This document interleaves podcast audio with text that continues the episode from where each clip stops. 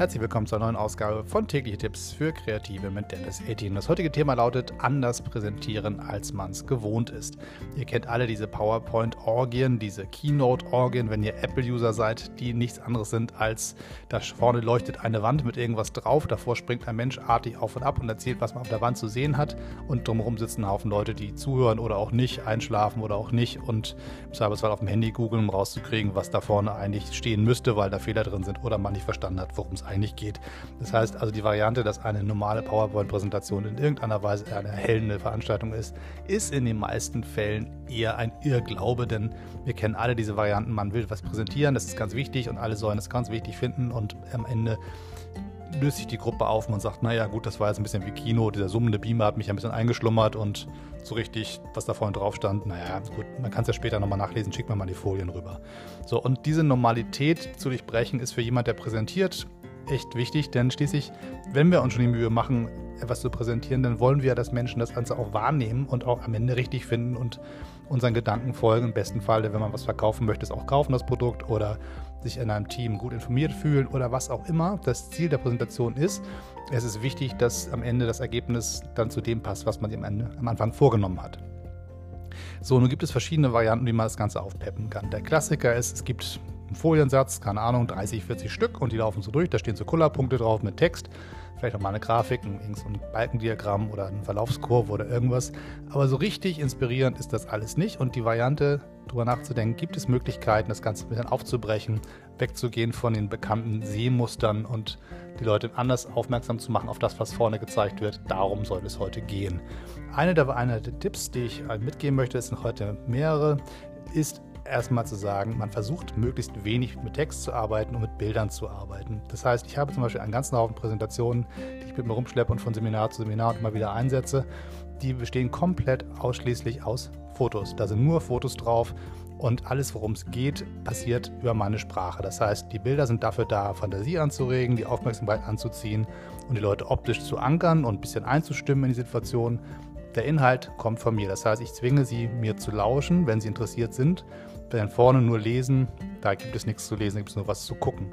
Und das ist zum ersten, gibt es da eine gewisse ja, Überraschung, weil Leute sagen, oh Moment, PowerPoint, da ist ja gar kein Text drauf, was ist denn da los?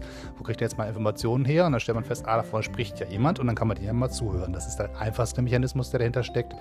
Und das zweite ist einfach der, dass die Leute wenn sie emotional eingestimmt werden oder optisch interessant geankert werden, dass sie dann noch ein bisschen länger dabei bleiben, anstatt zu sagen, naja, ich kann es ja später nachlesen. Das ist ähm, einer der Tipps. Der zweite Tipp ist, äh, wo kriege ich diese Fotos her? Das ist gar nicht so doof, wenn man im Laufe seines Lebens, wenn man unterwegs ist, ihr habt ja alle ein Telefon in der Tasche im Zweifel, einfach Bilder sammelt. Ich bin einer von den klassischen Bildersammlern. Ich immer, wo immer ich bin, mache ich Fotos von analogen Kameras bis Polaroid, bis meinem Handy, bis alles andere auch. Das heißt, alle meine Fotos, die ich so habe, befinden sich inzwischen in irgendeiner Form auf meinem Telefon, zumindest soweit, dass ich den Zugriff darauf habe, dass ich nicht ähm, wilde Sachen irgendwo suchen muss, in Bildergalerien von fremden Leuten stöbern muss, irgendwelche Stockfotos kaufen muss, die sowieso aussehen wie Stockbilder. Also kein Mensch braucht mehr Fotos von Menschen, die sich gegenseitig begrüßen im schlecht sitzenden Anzug, sich die Hand geben, einen Koffer in der Hand haben und eine Akte überreichen. Solche Fotos braucht kein Mensch.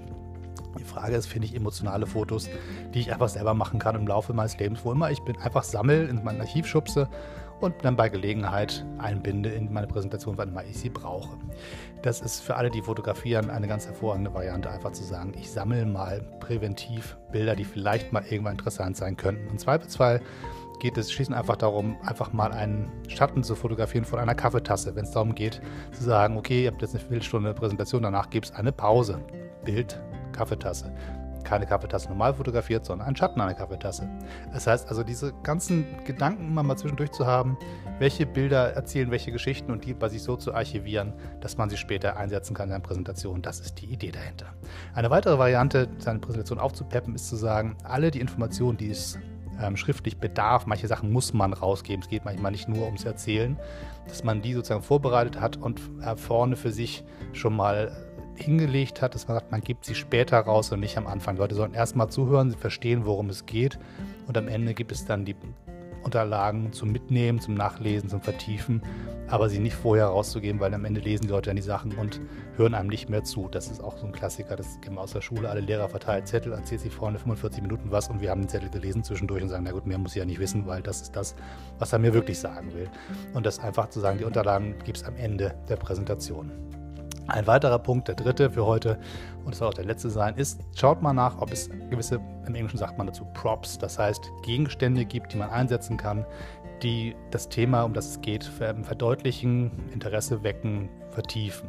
Gibt es einen Gegenstand, den ihr auf den Tisch legen könnt, den ihr rumreichen könnt, den ihr zeigen könnt, wo Leute sagen, ach Gott, darum geht es oder zumindest emotional andocken können.